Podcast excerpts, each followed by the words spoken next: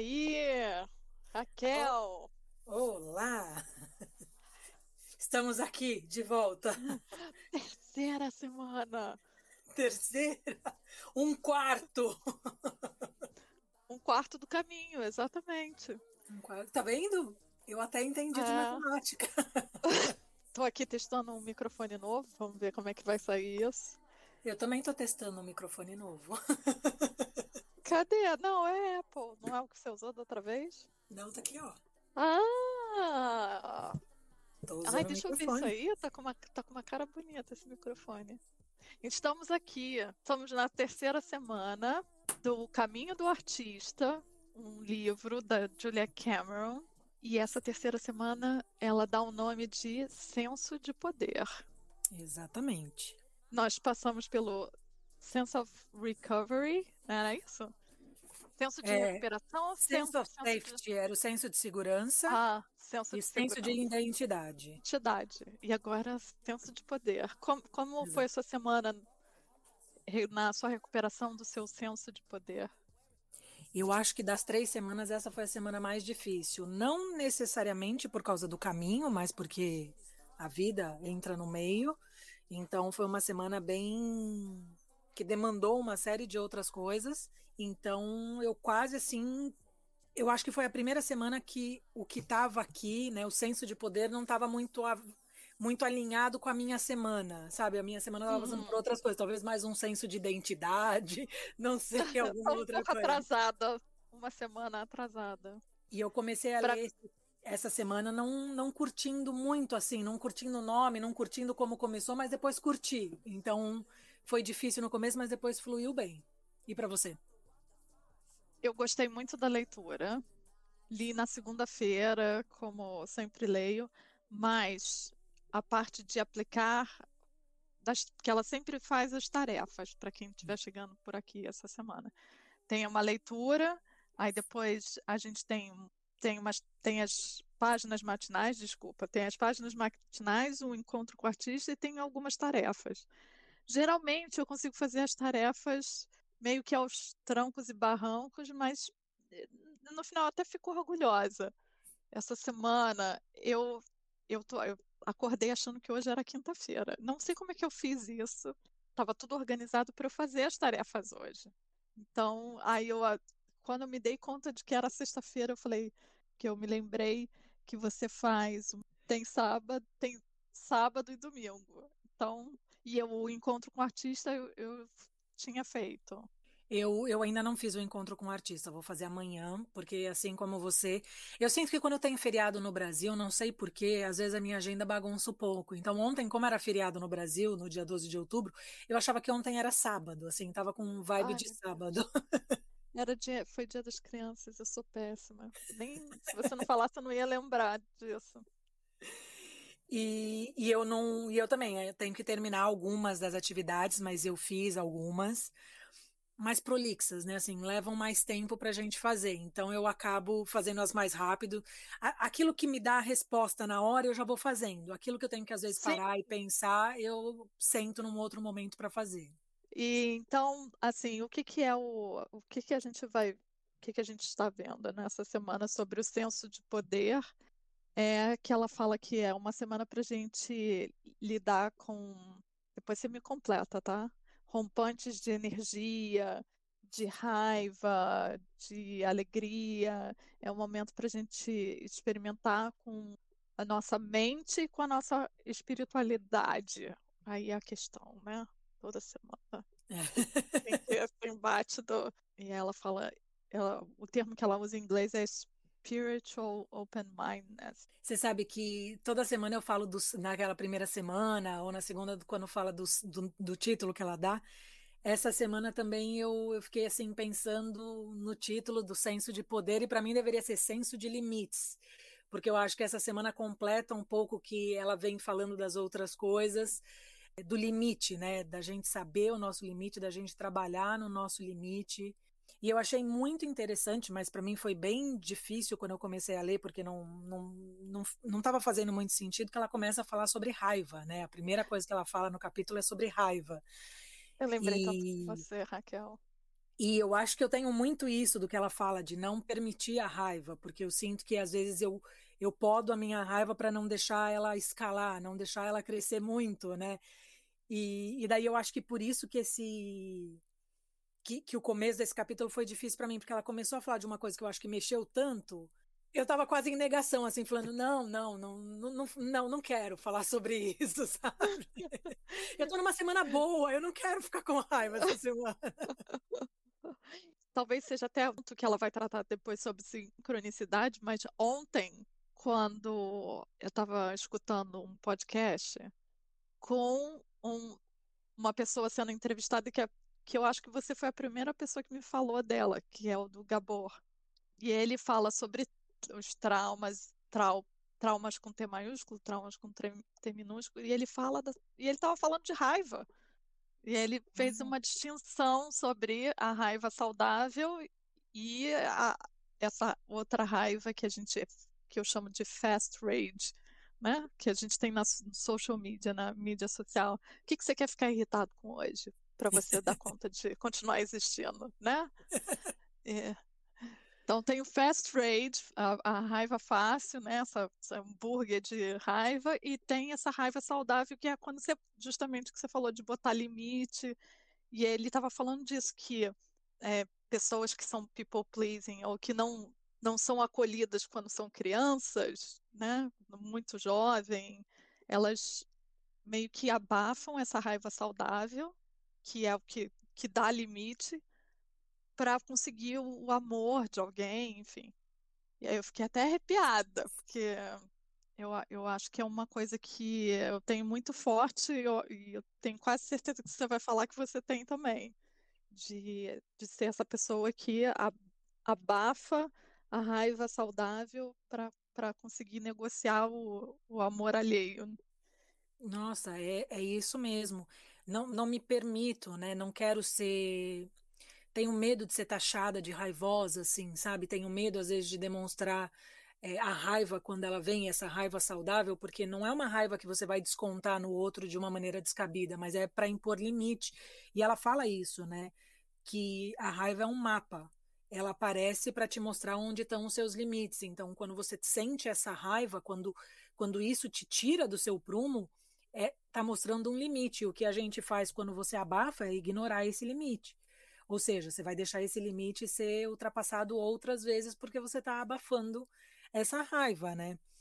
E uma outra coisa que eu achei interessante que ela fala e que eu nunca tinha me dado conta, por mais que seja que pareça tão tão óbvio, é que essa raiva sempre vai dizer para a gente a hora de agir no, pelos nossos interesses, né? Ela, ela não é a ação em si que a raiva é, mas ela é o convite para a ação que você precisa ter para aquilo que está acontecendo, né? Então, quando essa raiva, que essa, que a gente fala de raiva saudável, né? Mas é isso. Quando essa raiva aparece, ela tá ali para te mostrar aonde você tem que mexer, ou aonde você tem que parar, ou aonde você tem que não aceitar, ultrapassar. É, é literalmente esse mapa que vai te mostrar e que se você não ouve, o que para mim acontece é que eu acabo me reencontrando várias vezes nesse mesmo lugar.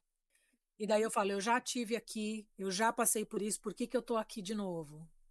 Sim. E a raiva só vai talvez... ficando maior, né? E, e talvez essa, essa seja a grande ferramenta para a gente se. Agora eu vou ter que usar aquela palavra que eu não gosto, se empoderar, né?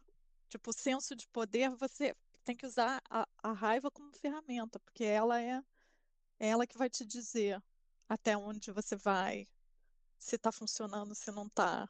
É o guts, né? Aquele, aquela coisa da visceral que a gente tem. E aí tem uma parte que ela fala, é, ela sempre vai te dizer quando a gente está sendo traída e quando a gente está se traindo.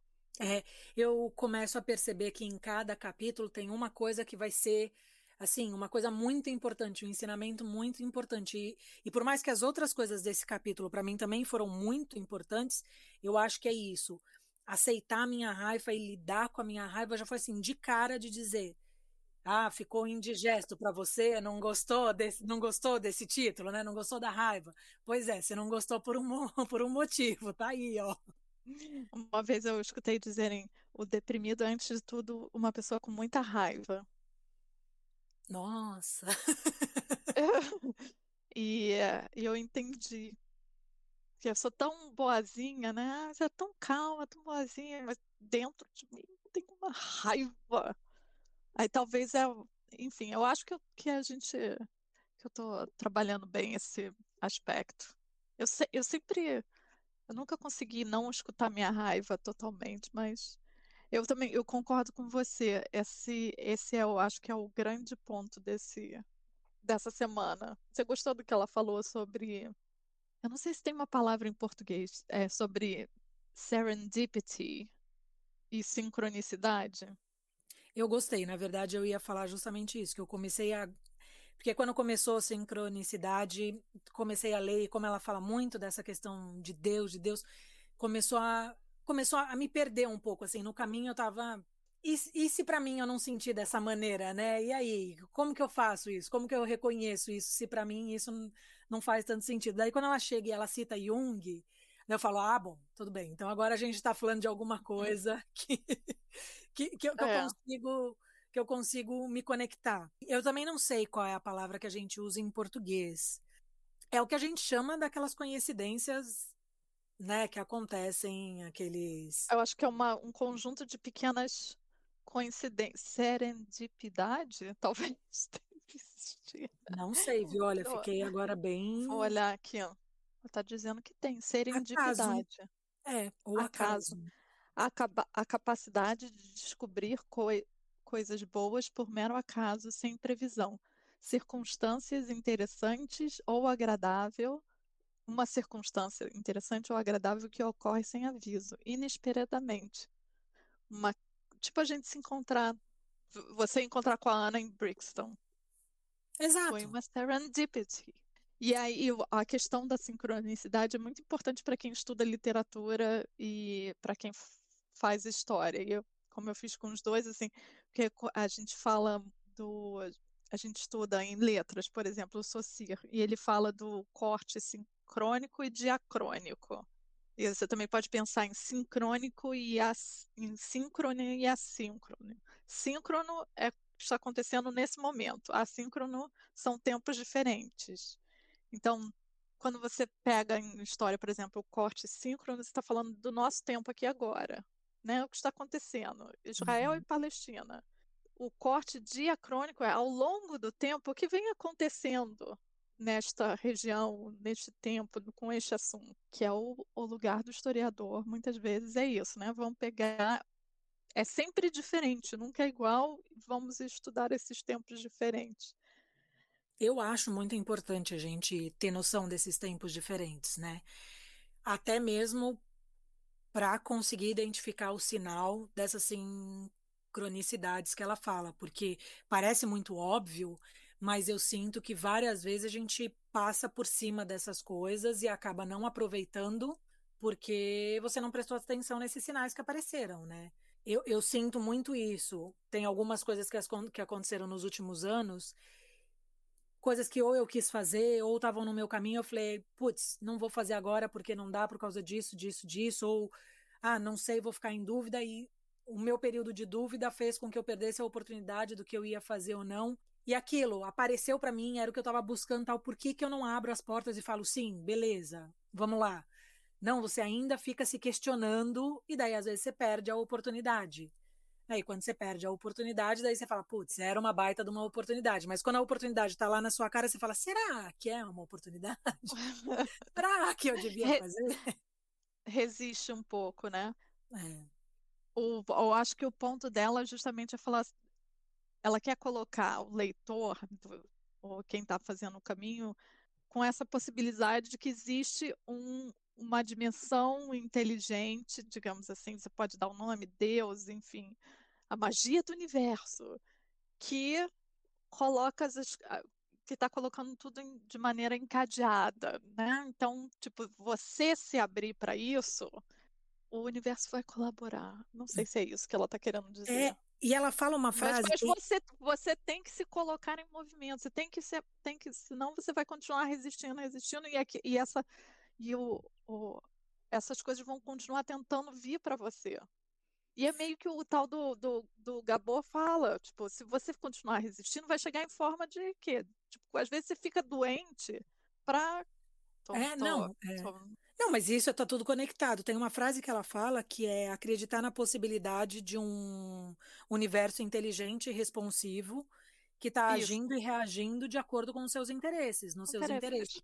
E daí isso para mim fez total sentido. Quando ela fala de Deus, ela me perde um pouco, mas quando ela traz aqui e ela coloca isso de uma maneira, porque se a gente parar para pensar, até na parte de física, até na parte de ciência, você consegue entender isso. Né? Isso é uma coisa totalmente plausível, o que, o que ela está falando aqui. Né? Então, até as pessoas mais céticas conseguem se conectar com, com esse tipo de entendimento. E quem não é cético consegue se identificar com outras coisas. Mas é isso, se a gente está colocando esforço, se a gente está agindo, se a gente está fazendo, por isso que eu acho que esse caminho vai mostrando isso. Eu sou um pouco cética nessa coisa de, ai, vai cair uma coisa no seu colo. Eu não acho que eu não acho que a vida seja tão fácil para todo mundo, né? Tem até uma parte não. aqui que eu comentei, que o Léo comentou comigo, e quando chegar eu vou comentar com você também numa coisa lá para frente. Mas eu acho que o fato da gente poder se mover, o fato da gente colocar em movimento aquilo que a gente tem interesse, aquilo que a gente quer, vai trazer uma série de acasos no nosso caminho. Não necessariamente vão ser coisas que vão mudar a nossa vida e você vai ficar milionário de uma hora para outra, ou você vai publicar um livro de uma hora para outra, ou você vai conseguir emplacar o que você quer de uma hora para outra, mas são acasos que vão te mostrar se você está seguindo no caminho que vai te levar para o que você quer, ou se está na hora de você mudar o caminho. Eu acho que isso é interessante. Eu, às vezes, fico me questionando, e, e eu era muito antes, eu, eu era muito mais espiritualizada antes, antes eu era muito mais acreditar em sinal e pedir sinal e falar assim: ah, parece um sinal. Hoje eu não sou muito disso, mas tem algumas coisas que aparecem que são tão claras que você fala, por exemplo, eu tô num caminho com a escrita, né? Então eu tenho lido muito, tenho escrito, tenho isso aqui.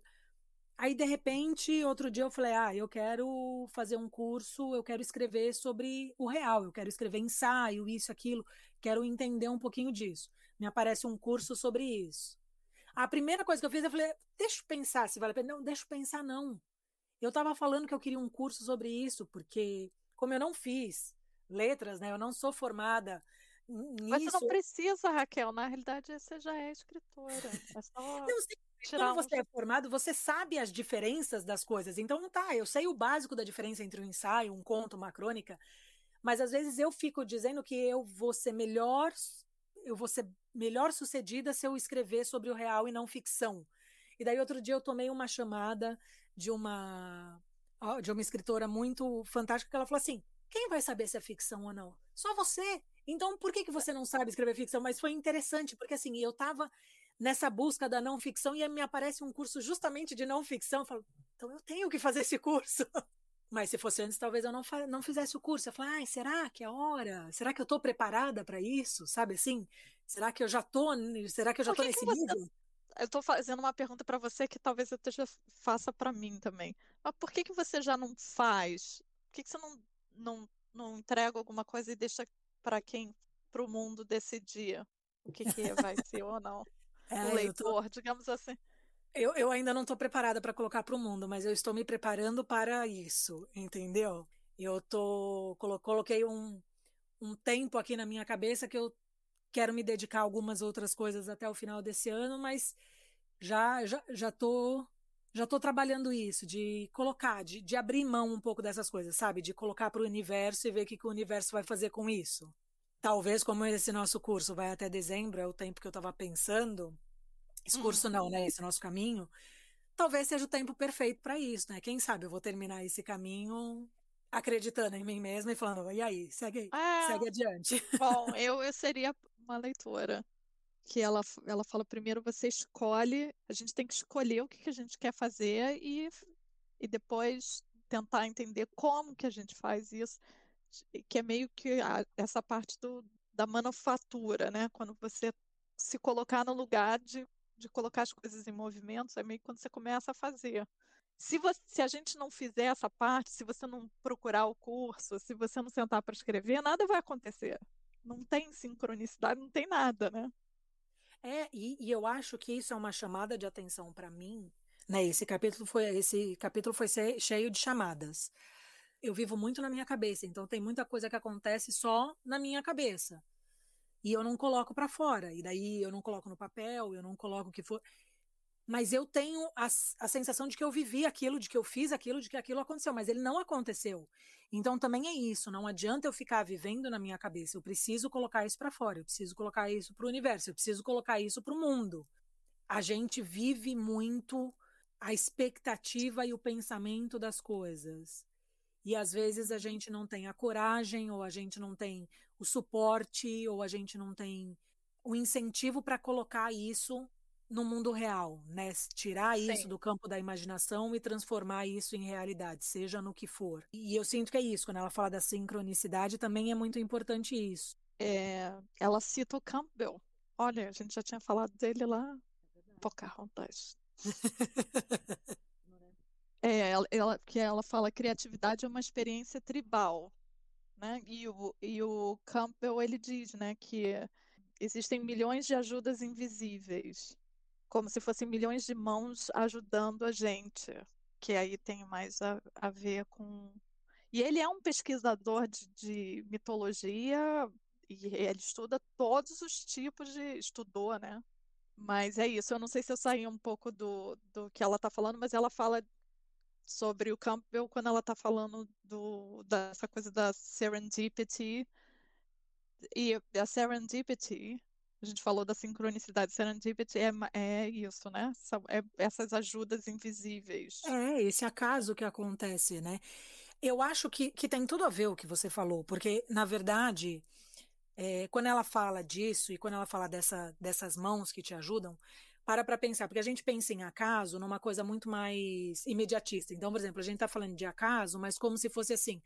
É, ela dá uns exemplos que são bons, mas são assim: ah, você é uma escritora que estava pensando em alguma coisa, de repente sentou do lado de alguém e pronto, funcionou. Tá, isso é um tipo de acaso, mas tem outros tipos de acaso que são bem sutis. Um dia você teve uma aula, ou você conheceu uma professora, ou você bateu um papo com alguém e você falou sobre um assunto.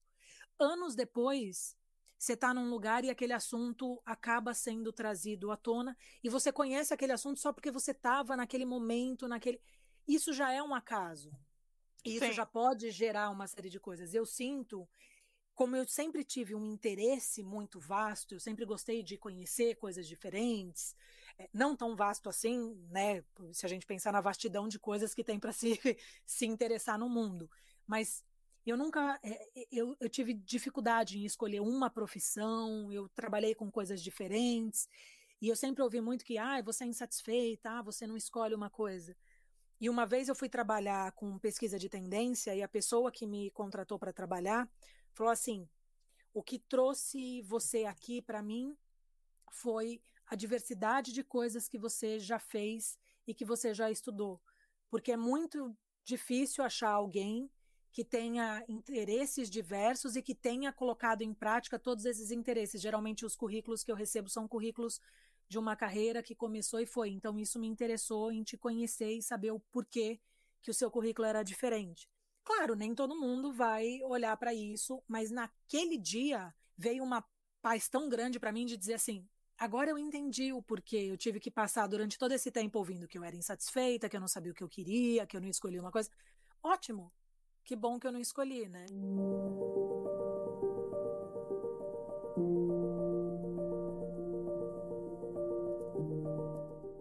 Anyway, coisas da vida, gente. A gente acabou de ter um problema técnico.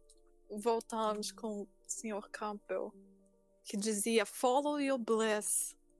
O que é follow your bliss?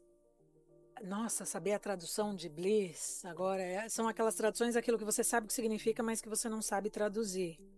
Uhum. Vamos ver aqui, bliss. Como seria a tradução perfeita de bliss? O que te bênção. Dá... Eles dão uma tradução como se fosse bênção, né? Então siga siga suas bênçãos, seria, né? Não numa questão. Mas o que ele fala é tipo é o que te dá prazer, né? O que te traz a, a, é, é, ele fala bliss. Um exemplo que ele dá na entrevista dele, por exemplo, é você quando você senta para escutar uma música que não precisa ser uma música boa, é só uma música que te coloca num lugar Não tem explicação. Não, não, é, mas eu acho que a palavra bênção até faz ah, o sentido do tipo, quando a gente fala conte as suas bênçãos, né? Em inglês eles falam muito uhum. isso, né? Count on blessings. Count eu acho blessings. que isso. São, são esses momentos onde você tem é, onde você tem esse sentimento, essa sensação de de bliss. de bliss. um prazerzinho. Exato, um prazer. Exatamente, Não? eu acho que prazer é uma boa tradução. Mas, e, enfim, acho que demos de sincronicidade e serendipity, né? E aí vamos para o, segundo ponto. Terceiro, o próximo, né? O terceiro ponto, que é quando ela fala de shame, de vergonha. De Você vergonha que... não só no sentido de sentir vergonha, mas se sentir envergonhado como ser apontado como motivo de vergonha, né? Porque shame tem uma coisa muito é, passiva de você se sentir envergonhado, mas tem muito a coisa de você colocar vergonha em cima do outro, né? De um ato Sim. ativo de, de você fazer com que o outro se sinta envergonhado. E ela, e é, exatamente. E ela fala: envergonhar alguém é a tentativa de prevenir que este mesmo alguém, né, continue é. a se comportar uma maneira de prevenir, né, de prever que este alguém continue se comportando de uma maneira que nos incomoda. É uma maneira de controlar, né? Ela fala isso, ela fala que é um que é um meio de controlar o outro e é verdade isso, né? Tem é, eu, eu acredito muito nisso que ela fala, e é uma coisa que, principalmente quando a gente passa por crises no mundo, a gente vê que a arte tem o poder de trazer uma série de coisas que são importantes para a conversa, né? Várias, eu acho que várias profissões no mundo, várias áreas podem fazer isso e a arte é uma delas. E ela traz coisas, ela abre portas, ela mostra certas coisas e tem coisas que as pessoas não querem que sejam mostradas, né? Que elas têm vergonha daquilo ou que são segredos, porque ela também trata muito essa questão de de vergonha com segredo, né? O segredo, Sim. aquilo que você não quer dividir, ele é tido naquele, ele vive naquele lugar da vergonha, né? E aqui teve uma coisa engraçada que, que eu, eu e o Léo brincamos, que aqui ela mostra como a vida dela é privilegiada. Por quê? E tem uma hora que ela fala assim, é, que os adultos ficam bravos e que eles chegam para a criança e fala tipo, como você se atreve? Daí ela descreve, como você se atreve a abrir a caixa de joias da sua mãe? Ah. Como você se atreve a abrir a gaveta do, do escritório do seu pai? Ou seja, dentro da casa tem um escritório. Ah, como você se atreve a ir no cellar? Tipo, no cellar? Não, não tá falando do tipo de porão, não, é um cellar. Então, isso mostra que é, que, é, que, é uma, que é aquilo que eu falei, né? Quando a gente pensa em acasos, muitas coisas, às vezes a gente pensa numa coisa muito grande, né? Numa, né, existem privilégios e privilégios. Eu acho que existem acasos e acasos. Tem acasos que vão realmente ajudar a sua vida a andar para frente, mas tem acasos que vão ser só uma sutileza que vão te colocar no caminho, né? Mas foi muito engraçado isso, porque juntando com o com o o capítulo anterior que ela fala que quando ela se separou, ela foi morar nos rios, em Beverly Hills, você fala, tá bom, eu já entendi qual é o tipo de vida que você levou. não é o mesmo que o meu, mas tudo bem. Sim, é. Mas eu achei isso da quando fala da vergonha e dos segredos uma coisa muito muito forte, assim, muito é. muito presente na vida. Eu eu consigo identificar vários desses momentos onde eu me senti envergonhada ou eu me senti envergonhando os outros por escolhas que eu fiz na minha vida. Sim, por isso que você tem que. A gente precisa aprender realmente a escolher quem com quem a gente está convivendo, né? É, como, porque... o, tipo, eu acho que realmente esse é um desafio do nosso tempo com mídia social e com a internet em geral, mas assim, mas em especial a mídia social, porque é como se você estivesse trazendo estranhos para a distância entre o mundo exterior e a gente fica muito curta, né, fisicamente. E é, todas essas opiniões que vão chegando, isso é muito complicado. É, e, e é eu que... acho que isso está diretamente ligado ao julgamento, né? Essa vergonha está equiparadamente ligado ao fato de você estar se julgando ou estar julgando os outros, e daí vem essa vergonha, né, que, que, que a gente acaba. Eu acho que a, a frase é que em português a gente a gente não fala o shame on you, né? Não. Que, a, que vergonha. no inglês, tipo, vergonha de você, ou vergonha é vergonha do que você em, fez. Em né? você, né? Shame é, on em you, você. em você. Estou colocando vergonha em você. Sinta-se envergonhado. E no Brasil o que a gente fala é que vergonha, né? Quando você vê uma coisa ultrajante, você fala que vergonha. Uhum. Mas não, você não está colocando em ninguém, né? Não tem um sujeito ali, é que vergonha. Desse e, ato, desse gesto, é. E no inglês tem esse sujeito, né? Que fica muito forte quando você fala shame on you. É você colocando a vergonha em alguém, né? É. Mas quando falam para você, é alguém colocando essa vergonha em você, em você. né? Eu acho que eu acho que esse capítulo me fez prestar atenção e tomar cuidado com isso, tomar cuidado com o que eu aceito como vergonha, né? O que eu deixo com que os outros tenham poder de fazer com que eu me sinta envergonhada sobre certas coisas que eu tenho vontade de fazer, de dizer, de colocar para o mundo, e também no meu poder de fazer isso com os outros. Então, tomar mais cuidado para não fazer isso com os outros. É, e ela é o que ela fala aqui: um amigo bem intencionado pode, ao criticar um artista, um artista iniciante, ele, ele, ele tem o poder de, de realmente atrapalhar, destruir esse, esse, esse artista, porque ele está no começo, né? Ele não está ainda. Então, ela está alertando para a gente que está lendo, que está no início desse caminho, talvez, tomar cuidado com, com, com esse poder que o, que o outro tem, né? Eu sinto isso muito com, com rede social. É. Que é, o ambiente inteiro é feito para é, para propiciar coisas que, que não são interessantes. Por mais que as pessoas gostam de, de, achar que elas têm um poder sobre a, sobre a rede social muito grande, né? Eu escolho o que eu vejo. O negócio é todo construído para você não ter esse controle.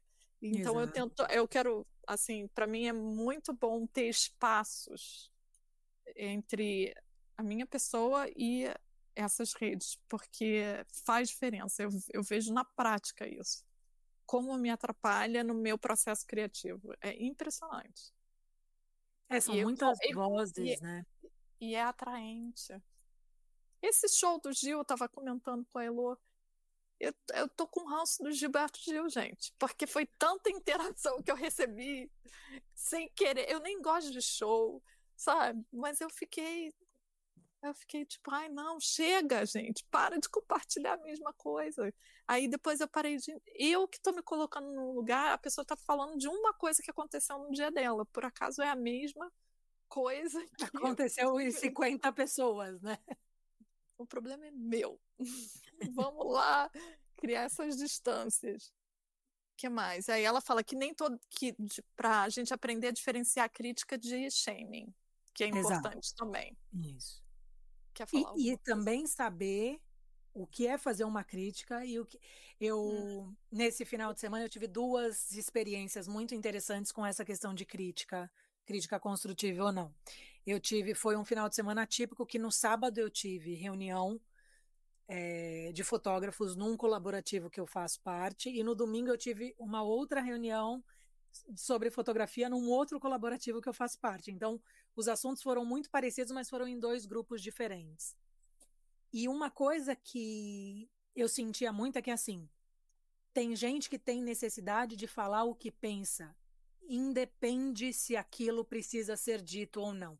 Quando alguém está mostrando um trabalho, a primeira coisa que eu vou ter, se eu gostar ou não do trabalho, é um respeito pelo trabalho da pessoa. Porque o meu gosto pessoal não é o que vai ditar se aquele trabalho é bom ou ruim. Eu acho que eu tenho maturidade suficiente para saber disso. O meu gosto é um gosto só. Então, se eu for comentar sobre o trabalho dessa pessoa, ou eu vou fazer perguntas para entender aspectos do trabalho que talvez eu tenha dúvidas, ou então eu vou falar sobre aspectos desse trabalho que chamaram a minha atenção. Do tipo, um dos trabalhos que a gente estava vendo era um trabalho de fotodocumentário, estava claro, ele estava ali documentando uma região, isso e aquilo.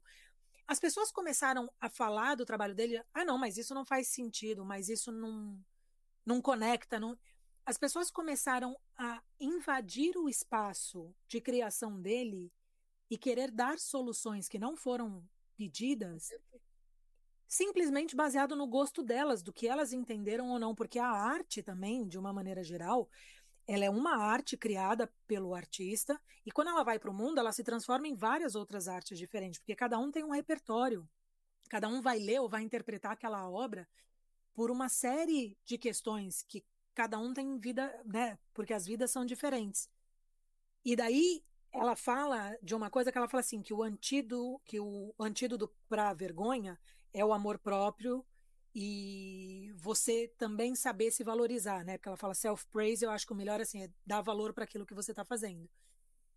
E daí um dos caras no final levantou e falou assim: não, ó, o que eu gostaria de falar sobre esse trabalho é isso, isso, e, e elencou várias coisas que eram importantes sobre o trabalho da pessoa que estava ali. Porque chegou numa hora que o rapaz que tinha apresentado as fotografias estava ficando nervoso, assim, estava claramente ficando nervoso e para mim, ele estava claramente bravo, ele estava puto da vida, porque uhum. ele foi lá para dividir o trabalho dele, uma coisa que é extremamente pessoal, e ele não estava uhum. recebendo críticas positivas, ele estava recebendo uma série de tava falácias que as pessoas. Exato, tava todo mundo dizendo, não, mas você deveria fazer assim, assado. Mas daí não é o trabalho dele.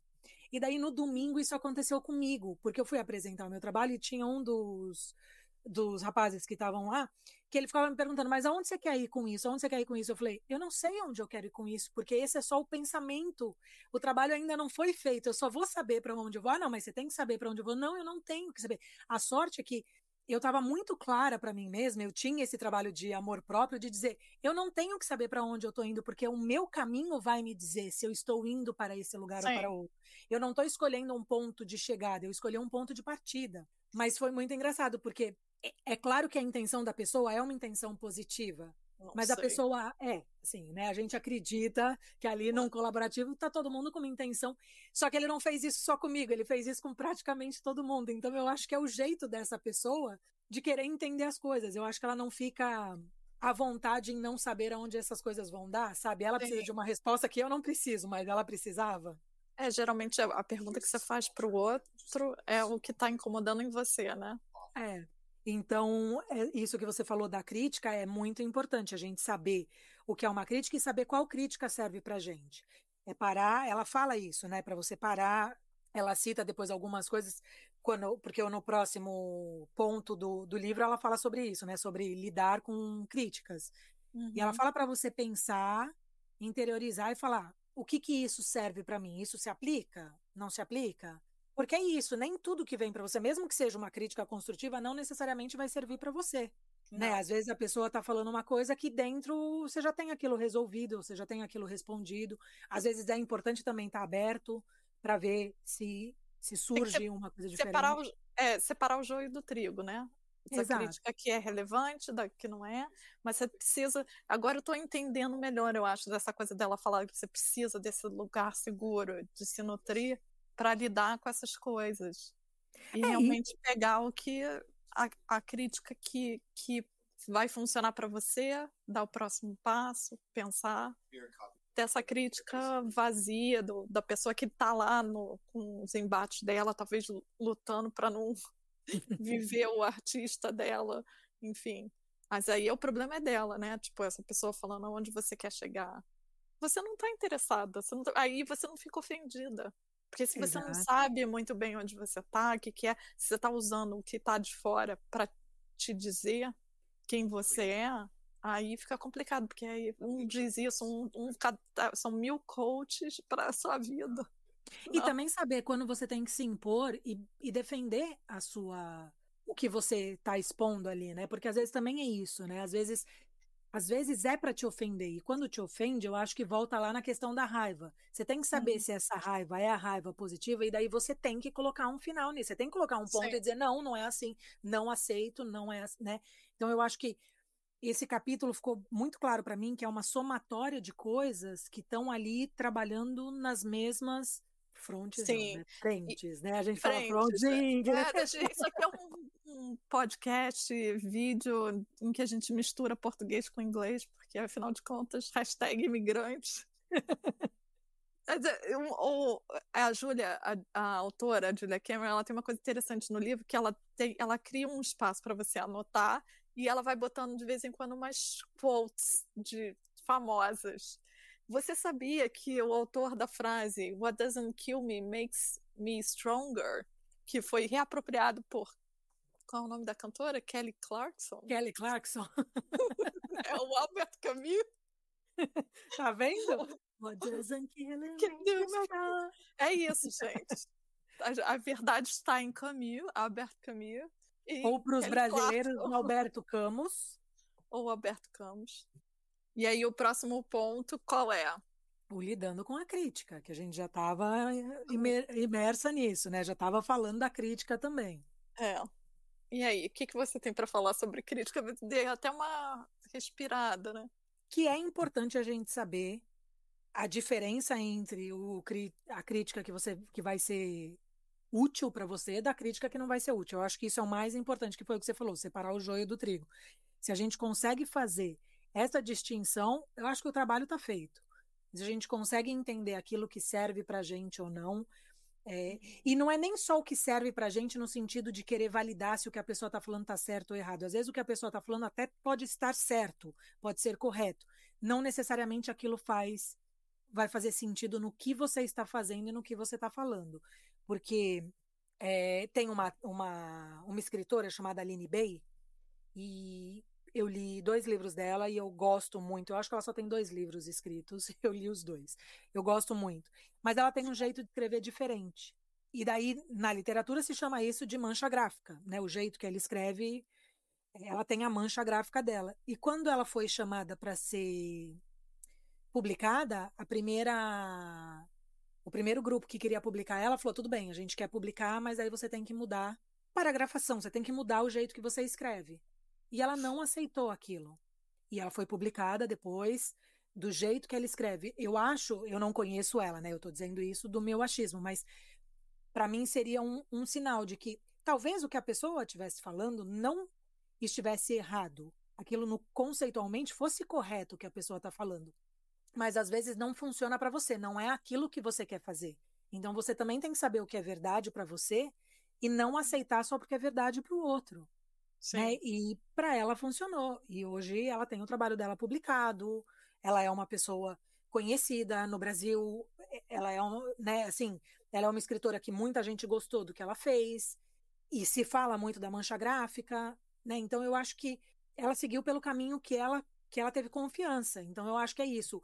O distinguir o que é útil ou não para você não é baseado no que está certo e no que está errado, mas sim naquilo que se aplica ao que você está fazendo ser autêntico é difícil. Ela faz uma lista aqui, né? Tipo, para você. O que, que você pode fazer com relação a, ao abuso do, das críticas, do, do criticismo? Não, isso não faz sentido. Na, criticismo é uma palavra em português? O é. abuso é. dos, da crítica e meio que se curar disso. Essa é a palavra que ela usa. Aí são nove pontos. Eu não sei se você achou algum mais interessante. Eu não, não, não acho que, que cabe aqui nesse espaço a gente falar de todos, né? Eu acho que todos eles chegam a ser interessantes, mas eu acho que estão todos dentro do que a gente falou, né? Muito daquilo que a gente falou. Eu gosto do é. último. O último eu acho que vale a pena falar. Eu ia falar exatamente também que o último. O que, que ela fala no último? Do it. Fa faça. A criatividade é o único caminho para se curar do abuso das críticas. Tá e eu acho fazendo. que é isso mesmo. E daí ela continua, a gente está chegando né, da metade já para o final dessa semana. Uhum. E ela tem mais dois pontos que ela fala. Um deles, ela dá o nome de Trabalho de Detetive, um exercício.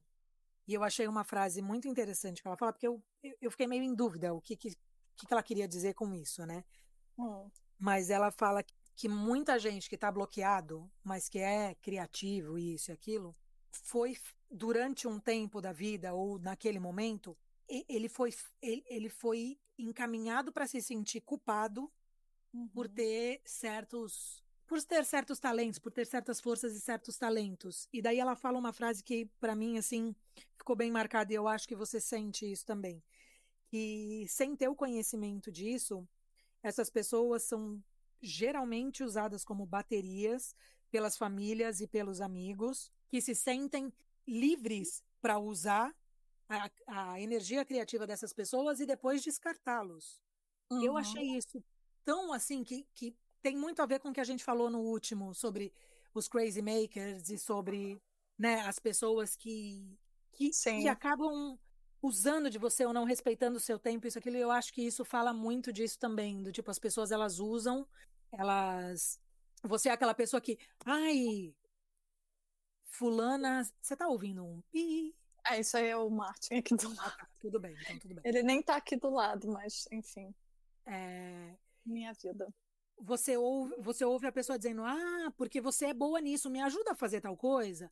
Ah, não, porque você é super criativa. Vamos fazer a festa de fulano? Você cuida da decoração? Ah, porque vocês. Você vai atrás do cartão, do presente do fulano? Qualquer coisa que seja, né? Uhum. E daí você é usado e de repente você é descartado. Tipo, daí não precisam mais de você. E daí quando não precisam mais de você, você não serve mais. Eu, eu já me senti assim tantas vezes na minha vida, mas tantas vezes na minha vida, que hoje às vezes eu, eu não abro a boca para dizer que eu sei aquilo ou que eu poderia ajudar, ou uhum. justamente para não cair nesse lugar de, de sentir que estão me usando e que eu estou fazendo alguma coisa pelos outros que não estão nem aí para mim. É. É engraçado que ela usa a palavra abandono, né? É como se a gente se abandonasse nas demandas alheias. Eu adorei isso. É a gente tem mesmo. que restaurar, a, ela fala, restaurar a pessoa que a gente abandonou, nós mesmos. Mas é o, o conflito, que é, que é tipo o texto básico de psicanálise. Você, para conseguir o amor do outro, você se abandona. E aí ela faz um, uma, uma listinha assim com umas frases. Aí são 20 do tipo é, para você para você fazer meio que um caminho de arqueólogo e restaurar suas memórias, é, o, seu, o, seu, brinquedo preferido. Por isso Enfim. que eu acho que ela chama de trabalho de detetive, né? Um exercício, porque é justamente para você buscar isso. Você conseguiu completar? Completei. Hum. Completei. Você completou? Também, completei. Alguns foram mais fáceis qual, do que outros. Mas... Qual, qual é a sua música favorita? Pra, pra ela falar música para te deixar mais animada? É. Eu vou colocar para você ouvir. Chama Turn Me On, do ah. Kevin Little. Essa é uma música que eu lembro, não, não uso tanto hoje ela para esse foco, mas tinha uma época que eu trabalhava e eu trabalhava no banco e eu detestava trabalhar no banco. Então era muito difícil amanhã eu colocava de manhã enquanto eu estava me arrumando e eu ia cantando e dançando a música. Essa música me ajudou durante muitas manhãs. Então, sempre que eu coloco essa música, tem essa, essa coisa de ela é dançante, isso, aquilo. Não sei a letra, né? Não, não é pela letra, não é pela profundidade da música, é só pelo som mesmo. E pelo sentimento que dá, né? Uhum. E a sua, qual que é? Eu, é, eu não botei uma antiga, eu botei a, a, música que tem me deixado feliz no é momento. É ótimo. Qual que é? a tá música vendo? tema do podcast, eu juro, eu escuto, me dá vontade de rir. Tá assim, tá dá um... Isso é. É. E, e aí ela vai dizer que, para a gente ficar atento com o fato de que o crescimento é um processo errático, né? Ele vem por explosões. Mas aí eu acho que a gente já está, eu pulei de assunto, que é o último tópico, eu acho, né? Que ela fala, que ela vai tocar é sobre crescimento. Exato. Vocês me desculpem, eu fui seguindo as minhas notas e esqueci que a gente estava pulando de assunto. Mas é isso. So, quando ela fala de crescimento, que ela está falando não é como se você fosse, não é uma coisa organizadinha. A gente tenta organizar. Mas é totalmente tipo, errático, né? E é, e é por spurts. É uma corrida, é aquele tiro tipo de corrida, né? Uhum. Você faz 100 metros e daí você vai parar. E, e, o que, quando ela fala isso, de fazer esses pequenos avanços, ela fala que a gente tem que entender que durante esses pequenos avanços vão ter avanços nenhum. Né? Uhum. Que você uhum. vai estar tá numa, numa e faz parte, parte. que vai parecer que está dormindo, né? Que faz parte, uhum. que é a parte de você estar tá descansando, que precisa ter descanso também né? nesse crescimento. E eu acho que isso é importante. A gente, eu acho que fica muito inquieto quando está nessa parte, né? Quando está nessa parte de reestabelecer que você não está crescendo, está entre um crescimento e outro, e daí você fica meio estagnado. Eu falo por mim, pelo menos. Eu, uhum. às vezes, fico muito inquieta sem saber se eu tô parada, se eu tô deixando o tempo passar, o que está acontecendo, e depois que eu me toco, que eu falo, ah, não, tudo bem. É um tempo de respiro entre uma coisa e outra. Eu acho que quando você vai, entra no processo psicanalítico é, ou de terapia, que você já está há algum tempo, você percebe que tem esses momentos. Tipo, ai, tá fa... ai, isso tá normal? Eu tô conversando sobre compras com a minha psicanalista. Mas eu acho que faz parte no, na longa duração. Eu acho que tudo que a gente precisa falar, de uma maneira ou outra, faz parte e é importante, né? Talvez ali naquele momento a gente não saiba a importância que aquilo tem, mas depois uhum. a gente vai saber o porquê que veio essa importância. E eu acho que ela termina nessa nota de que o crescimento também precisa de um, de um cuidado próprio, né? De um amor próprio, de um cuidado próprio. Você precisa se nutrir, você precisa se amar, você precisa se cuidar. É, que ela fala como se você estivesse cuidando de um bebê, assim, com tanta preocupação como se você estivesse cuidando de um bebê. Você precisa cuidar de toda essa parte, né? Ela fala, você precisa cuidar do seu físico, você precisa cuidar do seu mental, do seu criativo, do seu emocional. É, então, eu acho que é isso que, que para mim, às vezes, falta. Quando eu estou muito na correria ou quando eu estou muito dentro de um projeto, tentando fazer alguma coisa, uma das coisas que eu mais esqueço é cuidar de mim, é cuidar desse eu criativo, cuidar dessa parte. Daí por isso que eu acho que às vezes a gente acaba se se perdendo ou se sentindo desprotegido. É, é para mim isso foi difícil essa semana. Eu gostei que ela fala nesse final também, é tipo para você experimentar a solidão e para você descansar nas páginas, é, as páginas matinais que ela está fazendo referência. E isso foi bom de ter lido no início da semana, porque foi mais difícil para mim fazer as páginas essa semana. Para mim também. Então, foi uma frase que me ajudou, tipo, não, peraí, que eu estou descansando dessas, dessa rushing life, dessa vida corrida agora, nesse momento. Então, foi bom em resumo. É, eu acho que ela termina nessa nota e daí ela passa uma série de exercícios. Eu acho que foi o que mais teve exercícios, né? Ou Nossa. Todos, né? mas eu acho que todos. Deixa eu ver aqui. É, não, teve semana algum... passada. É, ela passa por volta de 10 exercícios, mas esses 10 exercícios são bem 10 exercícios, assim, né? Assim, bastante coisa para se é. pensar e fazer. E geral, geralmente nesse momento, agora que a gente está na terceira semana, a gente já tem mais ou menos uma estrutura do quando a gente conversa. Esse é o momento que a gente fala dessas tarefas e geralmente a gente pontua alguma coisa que a gente achou interessante. Aí o meu desafio aqui é que eu não fiz as tarefas ainda. Vou fazer amanhã. Eu, eu realmente fiz as anotações do que eu fui pensando enquanto eu estava lendo, que nem você falou. Mas aí então, só para não deixar passar em branco, eu queria falar que o item 8 é tipo para você listar cinco pessoas que você admira. Não, e daí ela fala assim: é. lista cinco pessoas que você admira. Agora, lista cinco pessoas que você admira secretamente. É. Mas eu, eu admiro secretamente, é difícil. Eu, eu coloquei você na minha lista. Ah, você também está na minha lista. Você está numa outra lista também aqui.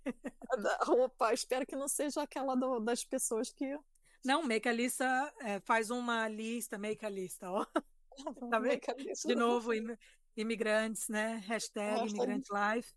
É, faça uma lista de amigos que te nutrem. Fomos nutridas essa semana, que a gente se encontrou e foi, foi num museu. É, exato, a gente se encontrou terça. A gente foi no museu e eu ia falar que museu que a gente foi. Nossa, eu esqueci assim do que museu que a gente foi, claro. E a sincronicidade, a gente foi no Tate Modern e a gente é, foi numa exposição, foi super interessante, mas a gente ficou brincando sobre o tal do Felipe Paul Guston. Felipe Guston. Felipe Guston E eu fiquei falando, você não conhece ele, esse artista? Eu nunca ouvi falar. Aí Mas, agora vai começar a aparecer coisas do tempo inteirinho do Felipe Guston. Essa semana inteira, Felipe Guston aparecendo na minha vida. Então eu acho que aqui em público a gente devia é, ir junto ao Tate novamente e pesquisar mais, porque Felipe, a criatividade de Felipe Gustão vai dizer alguma coisa pra gente. Vamos fazer, a gente não vai fazer como artist date, que a gente tem que fazer sozinho, mas a gente faz é. Como um passeio em conjunto. Isso. Teve alguma tarefa, alguma dessas tasks, das tarefas que te chamou a atenção? Ah, eu fiquei pensando da comida que eu gostava quando criança. Não existe mais a comida que eu gostava quando criança. Eu gostava de um nuggets da Sadia, que era nuggets com queijo nuggets de frango com queijo. E eu uhum. adorava. Todas as minhas amigas que iam em casa, eu fazia. Tipo, na, na, época da escola, eu pedia para minha avó fazer e comia, comia com salada de pepino. E quando eu mudei para cá, tinha aqui uns, uns uns quadradinhos de frango que eram muito parecidos, mas não existe mais esses quadradinhos de frango nem aqui. Daí eu falei, eu não vou poder comer a comida que eu gostava.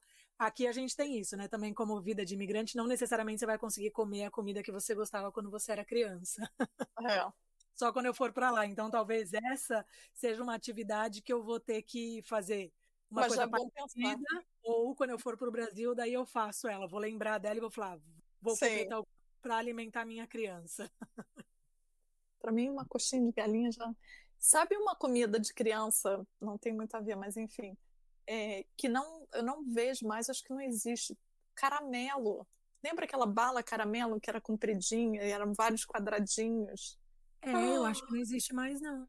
Ai, como eu amava aquilo. Se alguém souber, por favor, deixe nos comentários onde encontrar a bala caramelo. Avisem-no. Fizemos as páginas matinais. Fiz com sacrifício. Eu tive dificuldade por dois dias, mas daí o restante eu fiz. Mas é, é porque a semana entrou no caminho. É aquilo, quando eu saio para trabalhar muito cedo, fica muito difícil. E o dia você... que eu saí para trabalhar, eu voltei muito tarde, então eu acabei não conseguindo fazer. E você ainda vai fazer seu date com o seu artista? Vou fazer amanhã. Com o seu artista interior. É, eu vou fazer amanhã porque. Ela, pelo que eu entendi, ela, ela fala para sair para caminhar durante 20 minutos e ver o que, que acontece, né? É, eu acho que na verdade você. É aquilo que eu falei, eu entendi que você pode cada semana fazer o que você quiser, entendeu? Uhum. Você pode, ela dá sugestões, mas você pode fazer o que você quiser. Que pode ser sair para dar uma volta, que é aquilo. Tem, tem uns que ela fala que você pode sair para assistir alguma coisa com você mesma, é, que você pode. Né? Então, eu tô pensando que amanhã o meu artist date eu acho que eu vou sair com a minha câmera. Sair para dar uma volta com a câmera. Ai, que legal. Eu tô querendo fazer isso e eu não, não consegui muito esses últimos dias pela quantidade de trabalho. Então. E você percebeu alguma sincronicidade essa semana? Com o curso que eu te falei sobre ah, tá. escrever no real, para mim foi. E foi muito perto de quando eu tinha lido isso. Daí por isso que eu falei, não, então tá bom, tá bom, eu entendi, eu entendi. Tá bom, eu entendi. Você sentiu? Você sentiu com o Felipe Gustão? É, eu estou ainda não está concretizado, mas eu estou sentindo que Felipe Gustão tem alguma coisa para me dizer. Ainda não sei o que, que é. Ainda não sabe o que, que é, mas está interessado em ouvir. Eu estou até pensando que eu tenho a carteirinha do Vitória Albert, estou pensando em trocar pela do Tate esse ano, que eu gosto de ir trocando, né? Algum, alguma coisa, algum issue, algum problema, alguma questão essa semana? Não, não, foi uma semana que me surpreendeu. Quando começou assim, eu não achei que fosse render. Eu achei que, que o assunto estava meio assim e rendeu bastante. Essa semana foi um, foi um assunto interessante. Eu também achei. Eu achei mais, bem mais difícil. Eu comecei a sentir a dificuldade, sabe? E a Luciana, que eu já falei aqui uma vez, que me falou de ter dois cadernos, ela me falou que ela achou os dates mais difíceis. Eu mesmo falei, os dates, isso é fácil, eu saio já para andar toda semana, não, não levo nada, né? Então eu fico é, um, é uma coisa que eu gosto de fazer que, que é difícil para mim, mas que já está no mas está sendo difícil. Os dates está tá mais difícil do que as páginas.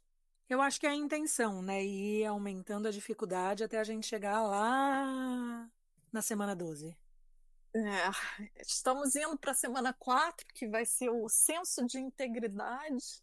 Senso de E integridade.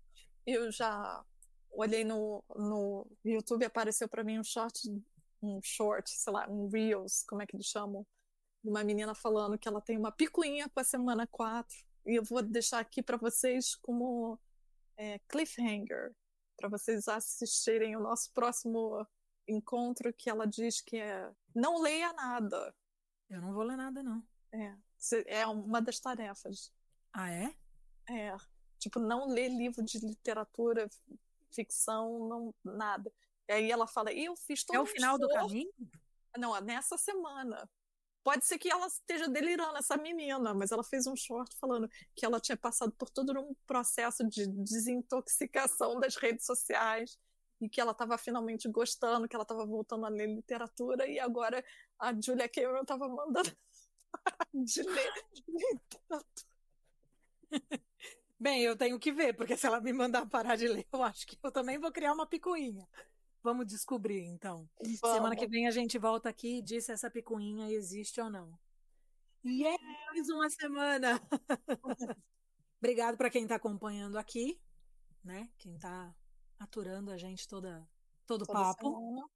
Eu tô, eu tô adorando. Eu também. É, essa pessoinha que não é uma pessoa, é um gato. Também agradece. Jane Stadler. E, é, e assinem, assinem a newsletter para a gente conseguir comprar um microfone melhor. Isso, assinem a newsletter. Beijo. Beijo, até mais. Até mais. Pocahontas got me staring, got me wearing strange stuff. You think I'm loco? It's just a poncho. Heads are turning one by one. What have you done? Tá tudo valendo. Uma vez eu fui na livraria, eu falei, eu queria o livro do X, do Roland Barthes.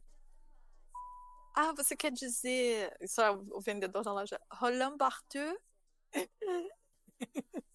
Você fala, não, eu quis O que dizer você Roland Barthes, quiser. Exato. É o mesmo, o livro é o mesmo. Estreia. Você sabe o que que é estreia? Não. É, é a cerveja estrela. Também Ah, fui, con- fui consertada nisso. É. Depende de quem tá falando, né? Pra gente é estrela. É, realmente, depende de quem tá falando. E aí, o próximo ponto, qual é? Matuaka,